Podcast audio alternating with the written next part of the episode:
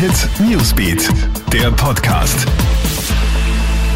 Hi, Gilbert Stadelbauer da und ich habe für dich das Update an diesem Donnerstagmorgen. Ja, tief in der Krise steckt die Auer. Momentan wird täglich bis in die Nacht hinein verhandelt, wie die Airline überleben kann.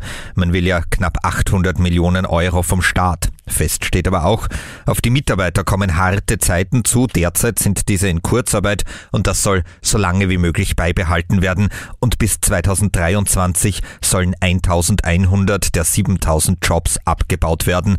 Gehälter sollen gekürzt werden. Außerdem bereitet man sich aber auf Alternativszenarien vor, wie es heißt, sprich die Insolvenz. Immer mehr Bezirke melden sich Corona-frei. In Wels, der zweitgrößten Stadt Oberösterreich, ist ja die Zahl der aktiv Erkrankten schon auf Null gesunken.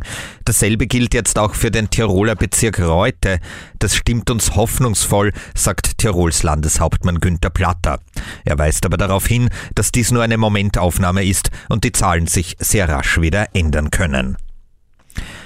Brisanter Fall. Bei Pittsburgh in den USA wurde ein aus China stammender Corona-Forscher in seinem Haus ermordet.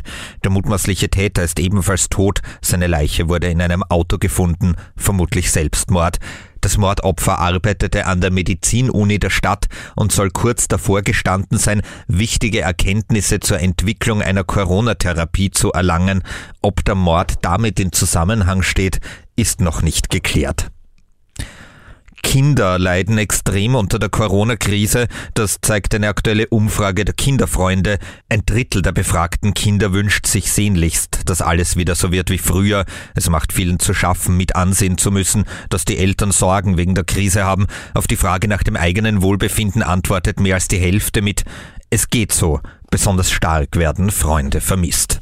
Das war unser Newsbeat Podcast. Uns gibt's auf allen Kanälen. Wir freuen uns, wenn du uns eine Bewertung gibst oder ein Like. Infos haben wir für dich auch im Kronehit Newsbeat und online auf kronehit.at.